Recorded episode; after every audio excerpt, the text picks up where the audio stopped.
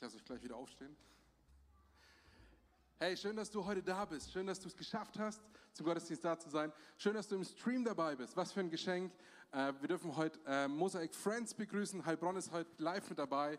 Äh, es ist einfach mega cool zu sehen, dass wir als Kirche Freunde über uns hinaus haben, dass Leute dabei sind. Ihr dürft euch mal gegenseitig einen wunderschönen guten Morgen wünschen und sagen, hey, schön, dass du heute da bist. Auch in Heilbronn darfst du mal ganz kurz sagen, schön, dass du heute da bist. Und dann steige ich ein in meine Predigt.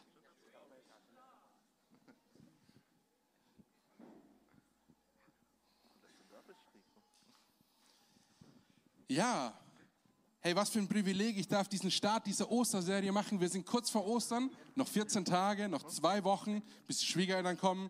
Ich weiß nicht, wie es bei dir aussieht, aber ich freue mich auf Ostern. Wie sieht dein Ostern aus? Freust du dich oder bist du noch ein bisschen müde von der Zeitumstellung heute Morgen? Ja. Ihr in Heilbronn, ihr habt es viel besser. Bei euch ist es abends. Hey, ihr seid wahrscheinlich alle schon tiefenentspannt und ausgeschlafen. Aber wir heute hier dürfen gemeinsam entdecken, was Gott uns mit hineingibt in Ostern. Hey, Ostern ist so ein Privileg äh, und Ostern ist so ein Highlight, was wir feiern als Kirche. Ostern ist dieses Fest, wo Hoffnung eine Perspektive bekommt. Ohne Ostern hat jegliche Hoffnung keine Perspektive. Ostern ist ein Fest, an dem Liebe einen neuen Maßstab bekommt, an dem Liebe ganz neu definiert wird. Ostern darf so viel in unserem Herzen bewegen, so viel herausfordern. Und ich persönlich darf in diese Osterserie hinein einsteigen. Wir steigen mit einer Geschichte heute ein, die im ersten Augenblick vielleicht wenig mit, mit Ostern zu tun hat. Aber wir werden erkennen in dem Weg, dass es ganz, ganz viel eigentlich mit Ostern zu tun hat. Aber zum Anfang möchte ich eigentlich mal einen, einen Punkt feststellen. Ich glaube, wir in unserer Gesellschaft heute, dort wo du stehst, dort wo wir stehen, wir stellen ganz oft die falschen Fragen. Wir fragen uns, ist es noch richtig, Verbrenner zu verkaufen, ja oder nein? Was machen wir mit der Banken? Ist, ist es richtig, Julian Nagelsmann zu feuern und Tuchel einzustellen beim FC Bayern? Ich habe keine Ahnung, was für Fragen dich persönlich bewegen. Oder bewegt dich, was sollst du nachher essen? Was gibt es zu essen? Bewegt dich die Frage, was für einen Partner soll ich heiraten für mein Leben? Kurzen Stopp dort. Diese Frage ist eigentlich schon völlig falsch. Weil dein Partner wird sich in den nächsten 40 Jahren definitiv verändern. So, wenn du Kinder bekommst, wird dein Leben erstmal auf den Kopf gestellt. So, wenn du heute deinen Partner nach der Option auswählst, du sagst, ich wähle den aus, weil ich weiß, mit dem bin ich auf jeden Fall konform in 40 Jahren, dann ist es die falschen Ansatz. Der Ansatz sollte sein, zu sagen, hey, ist diese Person mit Jesus unterwegs? Okay, hey, wir, kommen, wir können, können durch die tiefsten Täler des Lebens gehen, wenn da ein Ja steht. Und das ist dieser Unterschied, zu sagen, hey, ist diese Person mit Jesus unterwegs, dann sagst du ja, dann können wir gemeinsam durch dick und dünn gehen. Hey, was ist deine persönliche Frage? Ist deine Frage vielleicht, hey, wie rette ich diesen Planeten? Was muss ich alles tun? Ich glaube, wir stellen uns in unserer Zeit völlig die falschen Fragen oder vergessen es, eigentlich eine Frage davor zu stellen. Ich möchte nicht sagen, dass es falsch ist, sich mit diesen Dingen auseinanderzusetzen und da eine Tiefe einzutauchen und irgendwo auch Antworten für sich zu finden. Aber ich glaube, wir stellen die falsche Frage in erster Version. Die eigentliche erste Frage, die wir stellen sollten, sollte sein, wie finde ich Gott? Bevor ich überhaupt irgendeine andere Frage in meinem Leben stelle, sollte ich die Frage stellen, wie finde ich Gott? Und ich möchte zum Anfang meiner Predigt beten. Papa, ich danke dir dafür, dass du hier bist. Du hast gesagt, wo zwei oder drei zusammen sind, da bist du mitten unter ihnen. Ich danke dir dafür, dass du mich siehst. Ich danke dir dafür, dass du mich heute Morgen gebrauchst. Ich danke dir dafür, dass du jeden Einzelnen persönlich siehst, der heute hier steht. Und ich danke dir dafür, dass wir dich finden dürfen, dass wir dich entdecken dürfen in unserem Lebenschaos, dass wir dein Wirken neu erleben dürfen. Herr, ich danke dir dafür. Was für ein Privileg zu wissen, dass das eine Frage ist, die mein Leben verändert. Ich weiß nicht, ob du mit Jesus schon lange unterwegs bist, ob du sagst, hey, ich habe das mit der Muttermilch als Kleinkind aufgesaugt, ich bin eigentlich nirgendwo anders gewesen mein Leben lang. Oder ob du heute hier das erste Mal bist, ob du das erste Mal im Stream bist, ob du das erste Mal in Heilbronn bist. Ob du noch nie wirklich was von Jesus gehört hast. Und du kommst hierher und sagst, hey, wie finde ich Gott? Und denkst, du kriegst eine Antwort drauf und damit ist die Frage erledigt. Aber die Frage hat sich damit nicht erledigt, sondern die Frage darf ich jeden Tag neu stellen. Wie finde ich Gott? Wie finde ich Gott in meinem Alltag, dort wo ich gerade eben stehe? Wie kann ich Gott persönlich finden? Ganz einfach, indem du dich bewegst. Gott lässt sich finden, indem wir anfangen, ihn zu suchen, indem wir uns auf den Weg machen. Gott lässt sich nicht finden, indem ich einfach nur in meinem Sessel sitze und sage, wo bist du Gott? Wie finde ich dich Gott? Und zeig dich doch mal.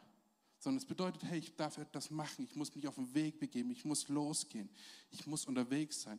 Vielleicht auch manchmal so gewisse Sachen über Bord zu werfen, gewisse Risiken einzugehen, um die Wunder Gottes zu erleben in meinem Leben. Die Kontrolle loszulassen und zu sagen, okay, gut, hey, ich vertraue darauf, dass Gott versorgt. So, hier ist das Ende aber ich vertraue darauf, dass Gott versorgt, wenn ich die nächsten Schritte mache. Die Frage, wie finde ich Gott? Im Neuen Testament gibt es eine Person, die stand in Mitte der Gesellschaft. Wisst ihr, es gibt so ganz viele verschiedene Ansätze, aber wir finden in der Bibel eigentlich ganz oft Geschichten von Personen, die am Rande der Gesellschaft stehen. Gott tut Wunder dort, wo Menschen vielleicht aussätzlich sind, dort, wo Menschen nicht gern gesehen werden. Und vielleicht können wir uns auch ganz gut mit diesen Personen identifizieren und sagen, ja, okay, der ging es ja noch schlechter, deswegen kann Gott bei mir was Gutes tun. So, wenn er der helfen konnte, dann geht es mir, kann er bei mir auch noch was machen. Aber diese Person, um die es heute geht, die steht in der Mitte der Gesellschaft. Sie war nicht labil, sie war stabil. Sie stand sicher im Leben. Sie war reich, sie war jung, sie war gebildet, Sie war ein Teil des Hohen Rates, das heißt zur damaligen Zeit, heute würde das wieder Bundestag sein, die Leute, die Entscheidungen treffen für das ganze Volk. Sie war Teil des Hohen Rates. Sie war ein Pharisäer oder er war ein Pharisäer. Er lebte religiöse Werte und kannte sich im Gesetz aus. Und die Person, um die es heute gehen darf, diese Person ist Nikodemus. Eine Person, die, wie schon gesagt, Teil des Hohen Rates war Pharisäer, was heißt Pharisäer? Pharisäer heißt jemand, der quasi die ersten fünf Bücher Mose mehr oder weniger auswendig konnte. Jemand, der das Gesetz so liebte, dass er anfing, wenn du ihm zehn Erbsen gibst, sortiert er eine raus und gibt sie an Gott ab. Jemand aber auch, der daran glaubte, dass es ein Leben nach dem Tod gibt. Jemand, der daran glaubte, dass, es, dass Gott Wunder tut. Dass er übernatürlich wirkt.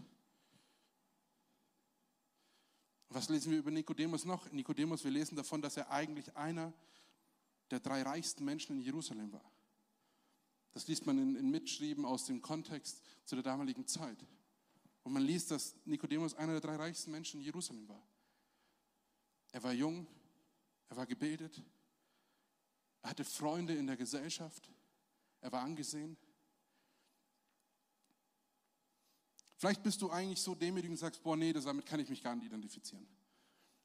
Ich bin doch nicht reich. Ich habe doch nicht viel. Aber wenn du ganz ehrlich in dein Leben hineinkommst, als Deutsche sind wir alle stinkreich. Wir leben in einem Kontext, der so wohlhabend ist, dass es uns mega gut geht. In Deutschland wirst du nicht verhungern. Das passiert nur in dem Augenblick, wo du vergisst, irgendwelche Formulare auszufüllen. Ja, du lachst. Ich persönlich kenne diese Momente, wo du in Lebenssituationen hineinsteckst, wo du genau auf diese Formulare angewiesen bist. Und wo ich dankbar bin, dass wir dieses Backup-System haben, was dafür sorgt, dass wir auf diese Sachen zurückgreifen können. Ich hatte eine Lebensphase, oder wir als Familie hatten eine Lebensphase, wo wir bei der Tafel eingekauft haben, wo wir davon gelebt haben. Wo wir davon gelebt haben, dass wir regelmäßig vom Staat unterstützt worden sind. Ja, es war herausfordernd.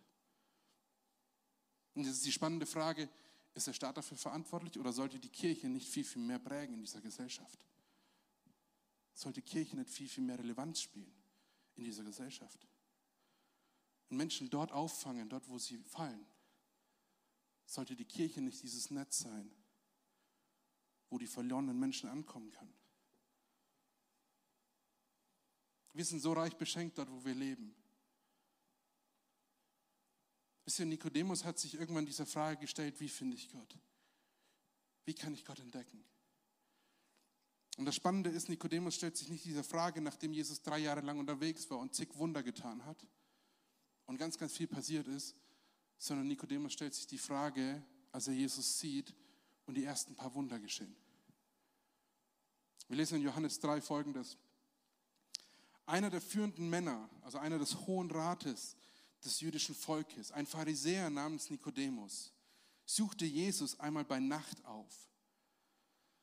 So, er wollte nicht, dass alle Leute das mitbekommen, sondern er ist nachts zu Jesus gegangen. Er hat sich nachts auf den Weg gemacht und sagt zu ihm, Rabbi, sagte er zu ihm, wir wissen, dass du ein Lehrer bist, den Gott gesandt hat. Denn niemand kann solche Wunder tun wie du, wenn Gott nicht mit ihm ist.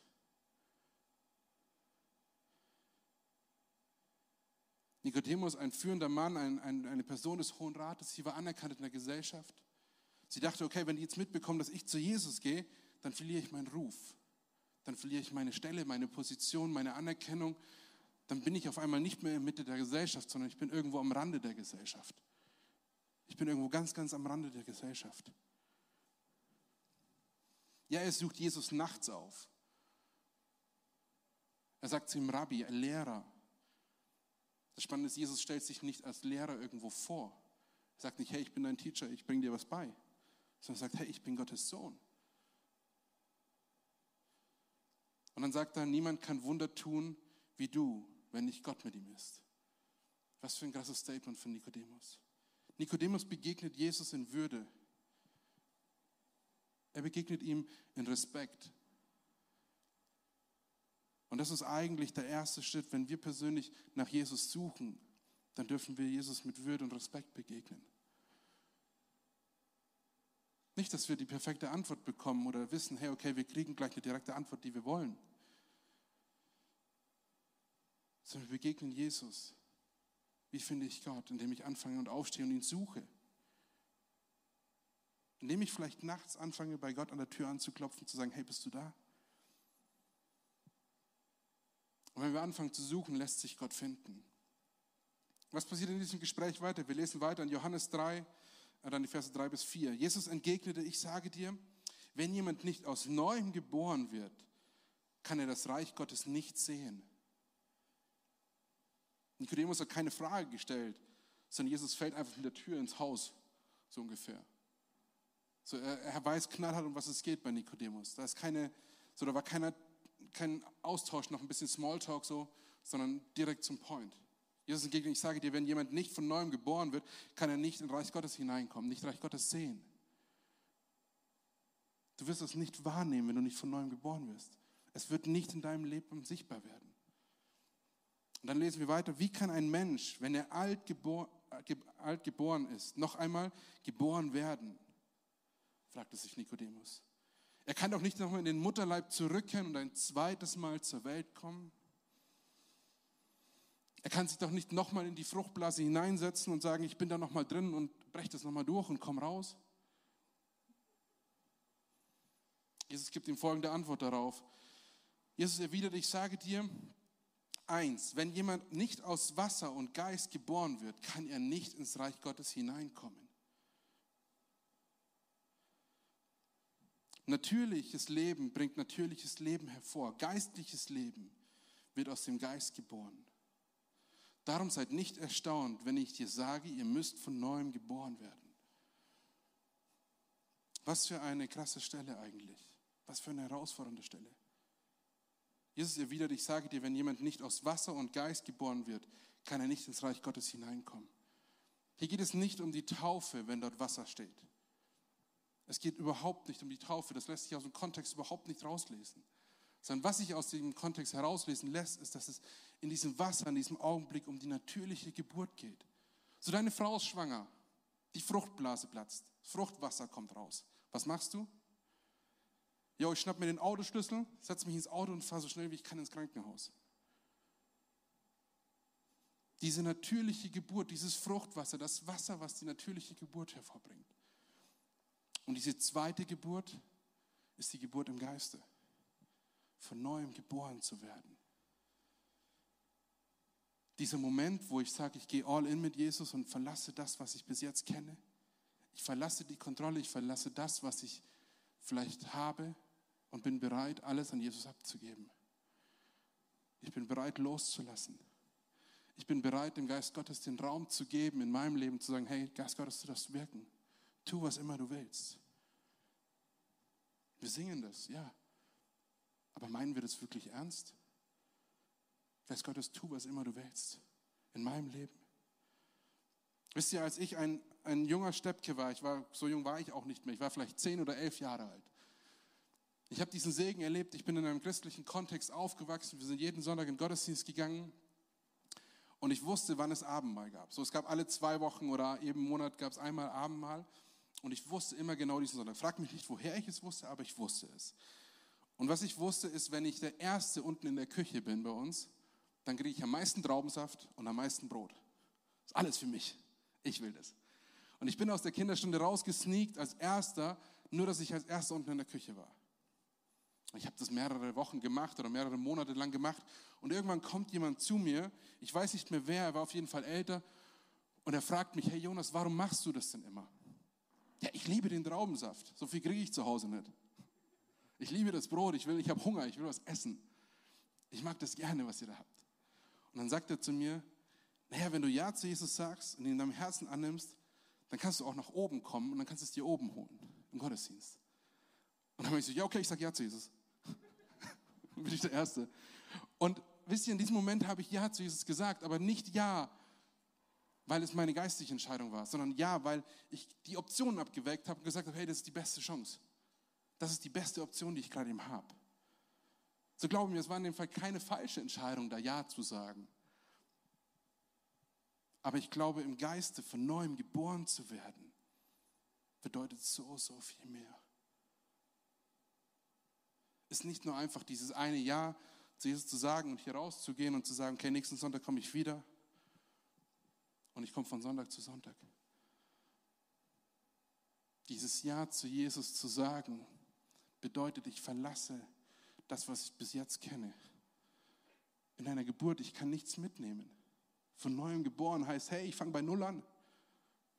Ich kann eigentlich nichts mitnehmen. Wisst ihr, ich, ich gebe alles an der Tür ab und sage Gott, okay, es gehört dir.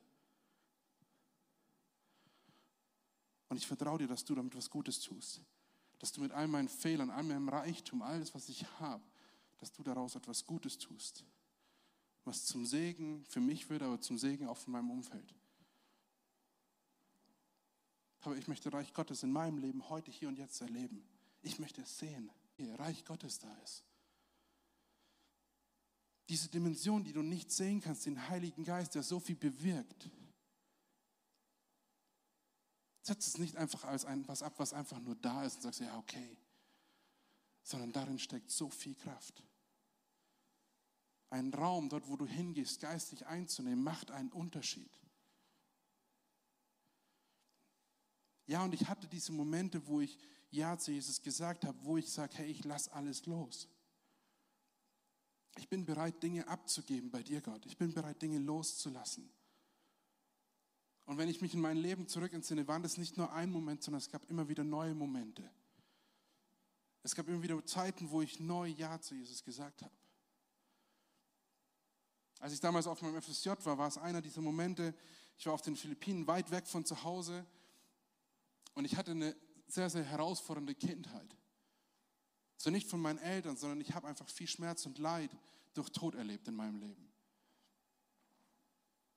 Und ich habe versucht, diese ganzen Sachen, diesen ganzen Schmerz einfach zu verdrängen und zu vergessen. Und ich habe gesagt, okay, gut, hey, Gott, okay, ist alles bei dir, ich lege es ab, ist egal.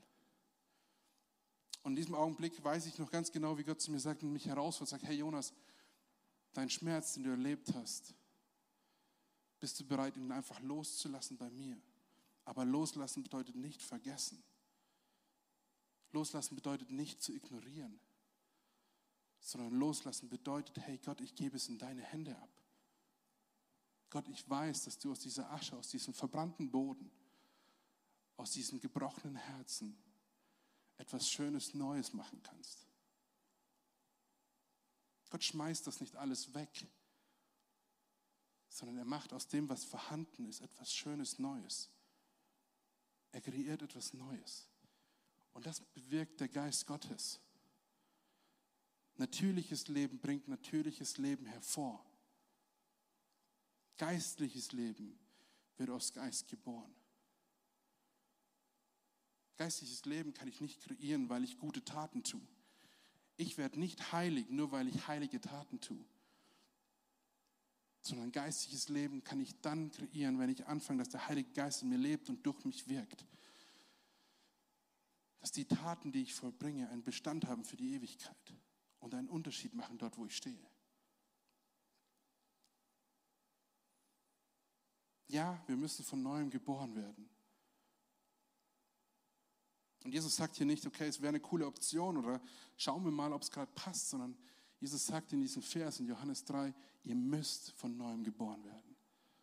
So, da ist nicht so ein Workaround oder hey, wenn es gerade mal passt oder so, sondern es ist eine ganz klare Definition. Und es gilt nicht nur für Nikodemus, sondern es gilt für jeden von uns. Auch der du zu Hause heute bist. Für jeden von uns gilt es, dass wir von neuem geboren werden müssen. Und dass der Geist Gottes in uns wirkt. Ich springe ein bisschen in der Geschichte und zwar springe ich kurz zu Markus 10.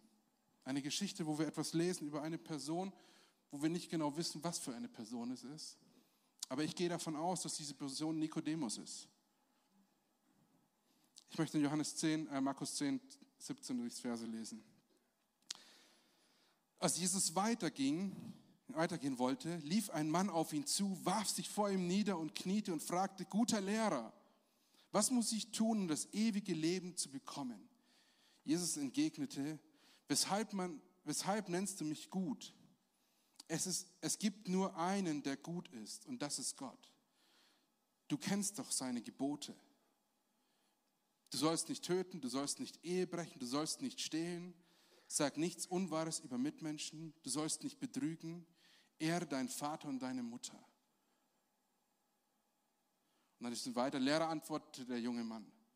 An all das habe ich mich von Jugend an gehalten. Jesus sah ihn voller Liebe an. Etwas fehlt dir noch.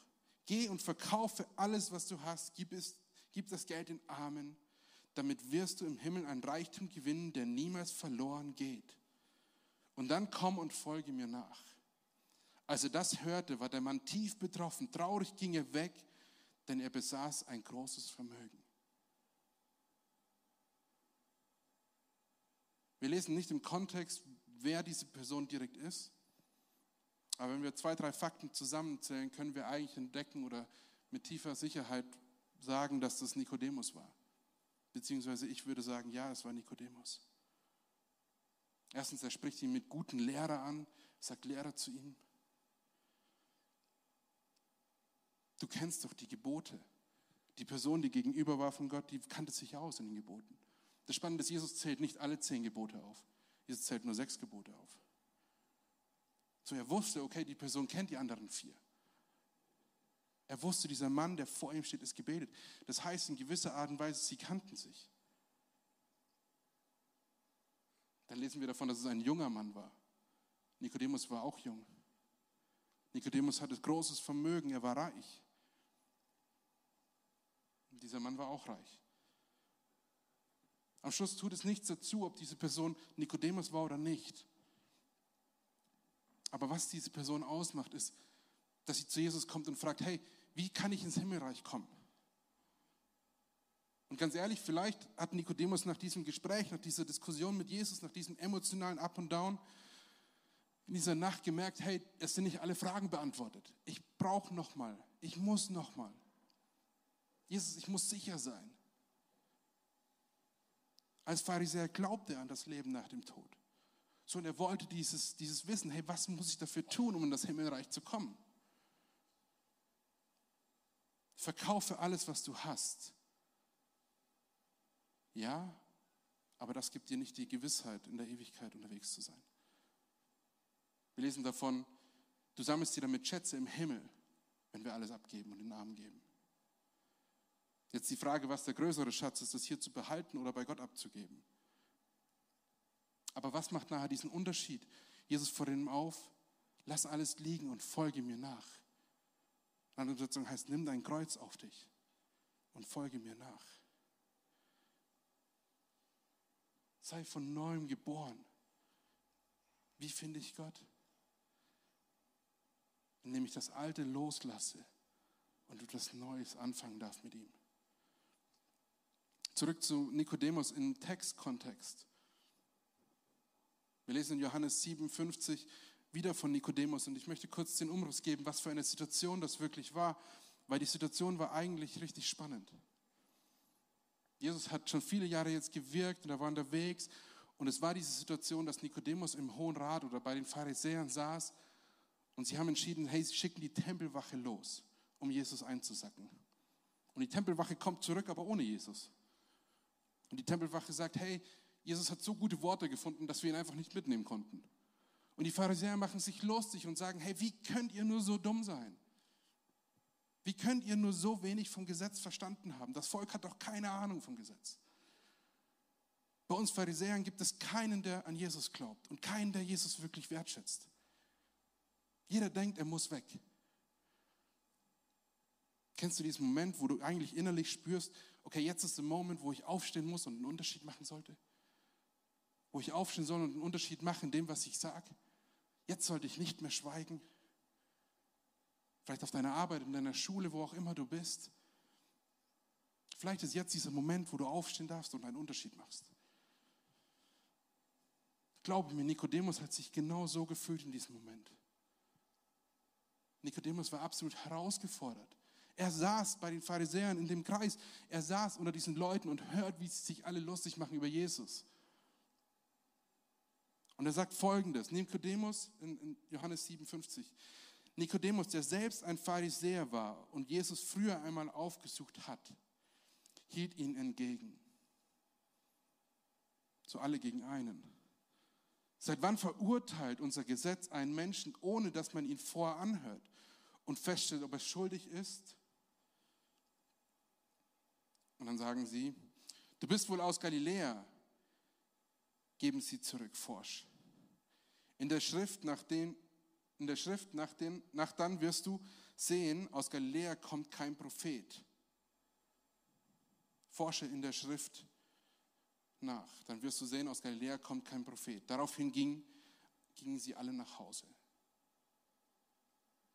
Sie geben Nikodemus eigentlich keine Antwort auf seine Frage. Sie haben keine Antwort, weil sie Jesus nicht anhören möchten.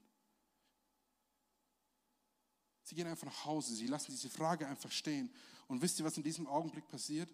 Die Geschichte, die Lebensgeschichte von Nikodemus wird auf einmal zu einer wahren Ostergeschichte zu einer Geschichte, die so viel Kraft hat und so viel Veränderung bringt. Diese dritte Stelle, die wir von Nikodemus lesen, spricht in diesem Augenblick davon, dass Jesus eigentlich schon am Kreuz gestorben ist. Und da lesen wir ein drittes Mal von Nikodemus in Johannes 19 dann. Nachdem das alles geschah, ging Josef aus Arimathea, das heißt Josef nicht, nicht der Papa von Jesus, sondern Josef eine Person auch des Hohen Rates eine Person, die in diesem Volk eine Ansehen hatte. Eine Person, die nicht irgendjemand war. Eine Person, die wahrscheinlich auch Nikodemus kannte. Sie kannten sich aus der Zeit des Hohen Rates. Er war sogar Vorsitzender des Hohen Rates eine Zeit lang, liest man. Und das Spannende ist, was liest man über ihn? Und zu Pilatus und bat ihn um Erlaubnis, den Leichnam vom Kreuz abnehmen zu dürfen. So, wenn wir die Geschichte ein bisschen kennen oder rekonstruieren in dieser Nacht, als Jesus gestorben ist, war ganz schön viel los in dieser City. Und dass du bei diesem Stadtführer Pilatus überhaupt ankommen darfst, musst du ganz schön viel die richtigen Leute kennen. So Josef war jemand, der, der war angesehen dieser Stadt, man kannte ihn. Er kannte viele Leute. Insgeheim war er ein Jünger von Jesus. Doch aus Angst vor den Juden hatte er, bisher, hatte er es bisher verschwiegen. Ab diesem Augenblick konnte er es nicht mehr verschweigen. Alle haben es gesehen. Pilatus erlaubte ihm, erlaubte es ihm. Und so ging er zum Kreuz und nahm den Leichnam von Jesus ab. So, das macht nicht eine Person alleine.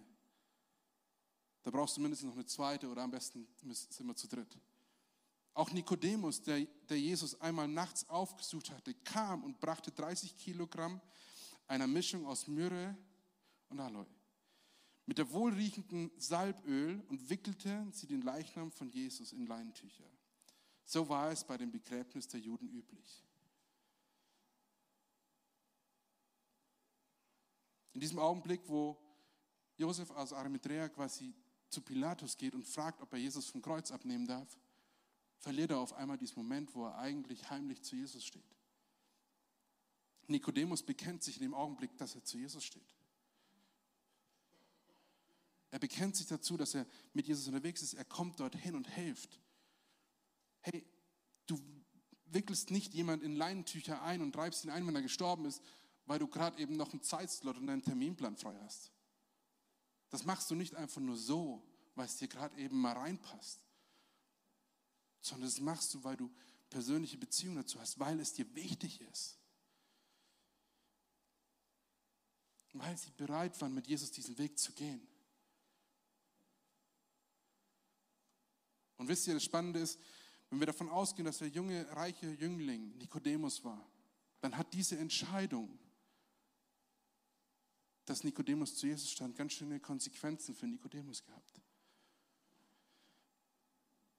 Wir lesen in außerbiblischen Kontexten, dass Nikodemus bereit war, alles zu verkaufen. Dass er alles verkauft hat, dass er in den Armen gelebt hat, dass er getauft worden ist. Nikodemus hat diesen Wandel hinbekommen von dem Suchen, wie finde ich Gott? Wie finde ich Gott? Nicht in dem Augenblick, wo er eine instante Antwort hatte und sagt, okay, alles klar. Sondern Jesus ist mit ihm im Prozess gegangen. Er war unterwegs mit ihm.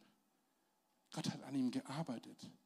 Herr, dieser Typ war ein Pharisäer. Das war eigentlich derjenige, der als letzter hier reingehen würde. Jesus hat mit Menschen gearbeitet, die so weit weg standen von ihm. Und er hat ihre Herzen erreicht und Menschen verändert. Nikodemus war so eine Person, die einen absoluten Unterschied gemacht hat. Nikodemus war bereit, seinen Ruf aufzugeben, bereit, sein Reichtum abzugeben, bereit, alle Kontrolle abzugeben, bereit loszulassen. Und ich weiß nicht, wie es in deinem persönlichen Leben heute aussieht ob du eigentlich dafür bekannt bist oder ob du dich selber so gut kennst, dass du sagst, hey, ich habe die Bereiche, wo ich am Sonntag Ja sage zu Jesus und sage, ja, ich verändere das, ich verändere das. Jesus, ich gebe dir das zurück, ich, ich lasse es los bei dir. Und du meldest dich nach dem Gottesdienst und sagst, hey, hier bin ich. Und kaum läufst du bei dieser Tür raus und holst dir deinen Kaffee und holst dir das wieder zurück. Und ich sage, hat Gott das wirklich gesagt? Mein Gott, ist wirklich ernst? Ist Gott wirklich auf meiner Seite? Hat Gott wirklich mir vergeben? Bin ich wirklich frei? Darf ich wirklich alles loslassen und vertrauen darauf, dass Gott mich versorgt? Ich weiß nicht, wo du persönlich gerade eben stehst oder was du gerade persönlich erlebst. Aber vielleicht ist es dran, in Lebensbereichen ganz bewusst zu sagen, hey, ich lasse die Bereiche los. Ich gebe sie ab bei Gott. Denn du bist nicht, was du tust, nur weil du heilige Dinge tust, bist du nicht gleich heilig. Der Mensch kann nur Menschliches schaffen. Der Geist Gottes kann Geistliches schaffen. Wenn du die Nähe zu Gott suchst, wenn du in seinem Herzen bist, wenn du fragst, wie kann ich dich finden, Gott? Die Frage ist nicht, wo finde ich dich, Gott, weil Gott ist da. Gott ist präsent. Er hat gesagt, wo zwei oder drei zusammenkommen, da ist er mitten unter ihnen. Und Gott kommt nicht zu spät. Gott ist da. Die Frage ist nicht wo oder was oder sonst, sondern die Frage ist, wie finde ich Gott? Wie kann ich erleben, dass Gott sich mehr zeigt in meinem Leben? Wie kann ich erleben, dass Gott mehr Teil von meinem Alltag wird? Wie kann ich erleben, dass Gott einen Anteil in meiner Ehe hat? Wie kann Gott sich in meiner Sexualität zeigen? Wieso kann sich Gott in, meiner, in meinen Beziehungen, in meinen Freundschaften zeigen? Wie kann sich Gott in meinen Finanzen, in meinen Emotionen, in meinen Verletzungen zeigen? Wisst ihr, gebt diese Dinge bei Gott ab und lasst sie dort liegen. Lasst uns nicht rausgehen und wieder umkehren und die Sachen wieder zurückholen. Das Spannende ist, was in diesem Gespräch mit Nikodemus als allererstes passiert. Jesus droppt in diesem Gespräch diesen Satz, den wir wahrscheinlich alle als Christen kennen. Denn Gott hat der Welt seine Liebe dadurch gezeigt, denn Gott hat die Welt so sehr geliebt, dass er seinen einzigen Sohn für sie gab. Johannes 3,16. Dass er seinen einzigen Sohn für sie hergab, damit jeder, jeder,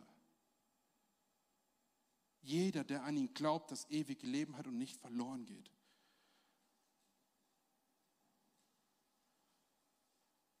Wir dürfen wissen, dass Gott möchte, dass jeder dieses Leben erreicht, dass jeder an diesen Punkt kommen darf. Wie finde ich Gott? Indem ich aufstehe, indem ich mich bewege, indem ich etwas loslasse. Wir dürfen Dinge loslassen. Du darfst Dinge loslassen, dort, wo du gerade eben bist.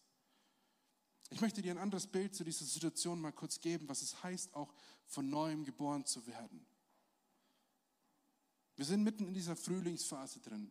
Und ich weiß nicht, wie dein Garten oder dein Balkongarten aussieht, ob du da was angepflanzt hast oder ob du seit 20 Jahren Blumen in einem Beet pflanzt. Aber manchmal ist es in unserem Leben so, dass wir wie ein Blumenbeet haben. Unser Blumenbeet ist wunderschön. Und da blühen Blumen. Das ist absolut genial. Und jetzt sagt Gott, aber wir sollen von neuem geboren werden. Das heißt, ich kann eigentlich nichts mitnehmen. Das heißt, die Dinge, die ich vielleicht liebe aus menschlicher Perspektive, die, die ich so an mich halte, dass ich sie nicht loslassen möchte, kann ich nicht mitnehmen, wenn ich wirklich von neuem geboren möchte im Geist. Dann darf sie bei Gott abgeben. Gott fordert uns heraus, dieses Beet vielleicht umzugraben, diese Blumen rauszunehmen und Gemüse zu säen. Was mache ich dann? Ich fange an, die Blumen rauszunehmen, ich fange an, die Zwiebeln rauszunehmen, das, was drin ist, was vielleicht nächstes Jahr wiederkommen würde. Ich fange an, das Beet zu sieben, die Erde wieder reinzutun.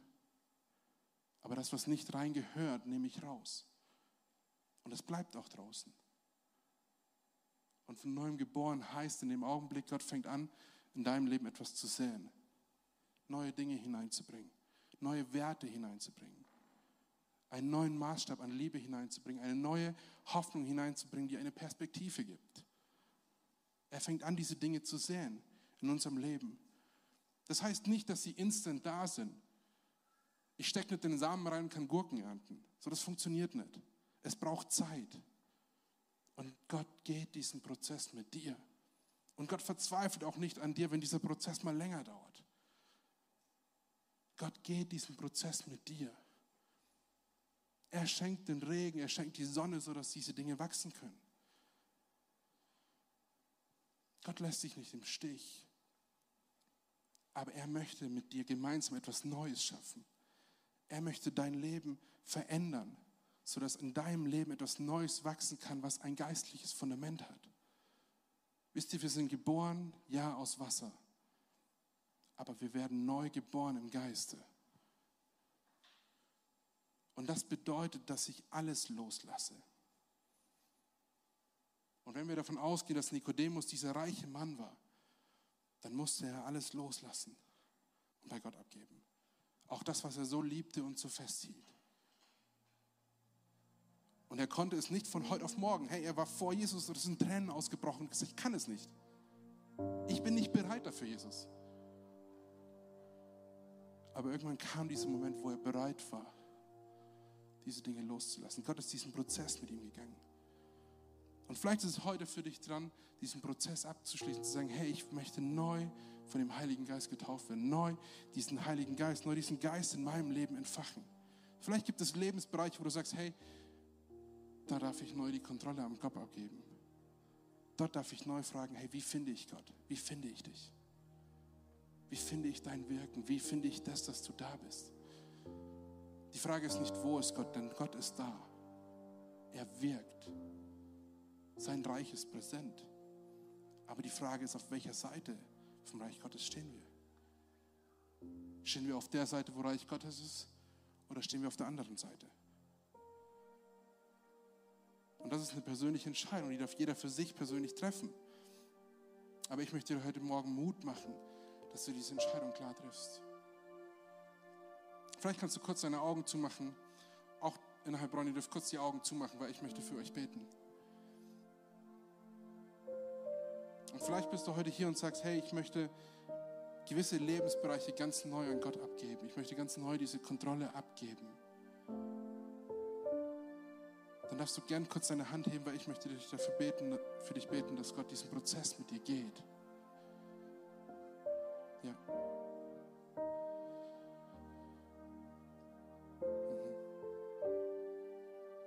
Papa, ich danke dir dafür, dass du jeden Einzelnen persönlich siehst, wo wir stehen. Dass du unser Leben kennst. Dass du unsere Fehler siehst. Dass du uns nicht verurteilst, sondern dass du uns liebst. Dass du ins Kreuz gegangen bist für mich und für jeden Einzelnen hier und für jeden anderen Menschen.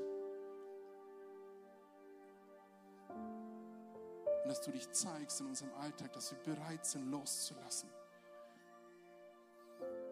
Aber du weißt, wie herausfordernd es manchmal ist, Dinge wirklich bei dir abzugeben und sie nicht zurückzuholen. Du siehst jeden Einzelnen persönlich, der die Hand gehoben hat. Du siehst einen Einzelnen persönlich, wo er gerade eben steht. Und ich danke dir dafür, dass wir diesen Schritt gehen dürfen, mutig weil wir wissen, dass du versorgst, dass du den Prozess mit uns gehst und dass dein Geist durch mich wirkt und dein Geist neues Leben in mir hervorbringt. Aber und ich danke dir dafür, dass ich anfangen kann, Dinge zu tun, die einen Bestand haben für die Ewigkeit.